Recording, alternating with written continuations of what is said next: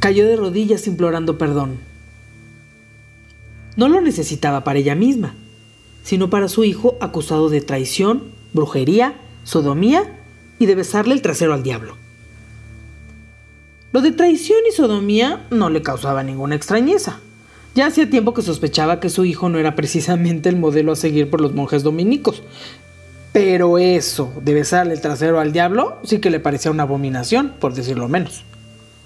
Su hijo tenía muchísimos defectos. Eruptaba en la mesa de manera demasiado sonora y prolongada para considerarse de buena educación. Sus flatulencias se alcanzaban a percibir a todo lo largo y ancho de la pequeña y ruinosa habitación que ocupaba la familia entera. Jamás se bañaba, ni en los días de consagrar. Se rascaba ostensiblemente sus partes blandas y escupía adentro del templo.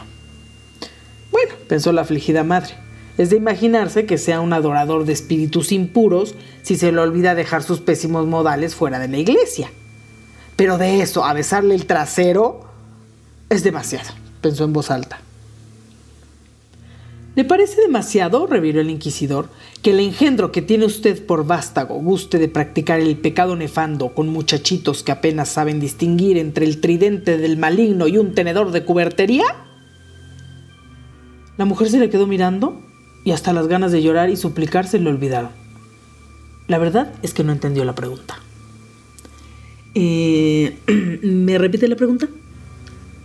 ¿Es usted sorda o estúpida? No me extraña que tenga un hijo con semejantes gustos aberrantes. ¿Es usted también bruja, acaso? El hombre de un metro ochenta y nueve centímetros se incorporó de su asiento tipo trono y se desdobló hacia el cielo como un coloso de tiránica mirada.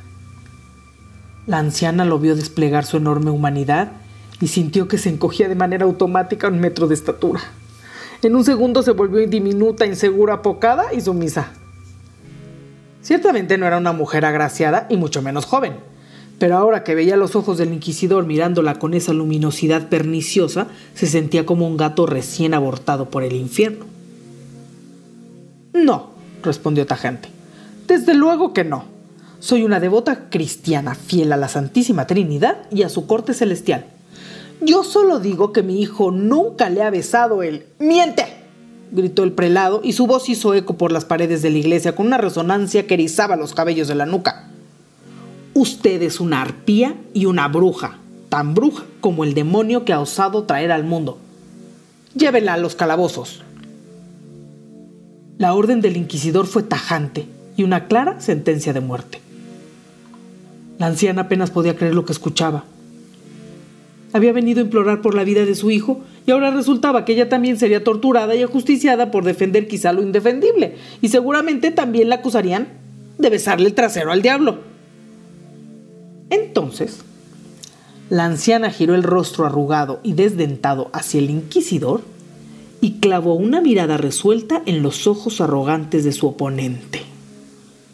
Pero no era una mirada cualquiera esos ojos brillaban con una extraña luz que se antojaba imposible. Los ojos mismos eran imposibles, sagaces, redondos y amarillos, como los de un lobo. El hombre en principio no se dejó intimidar.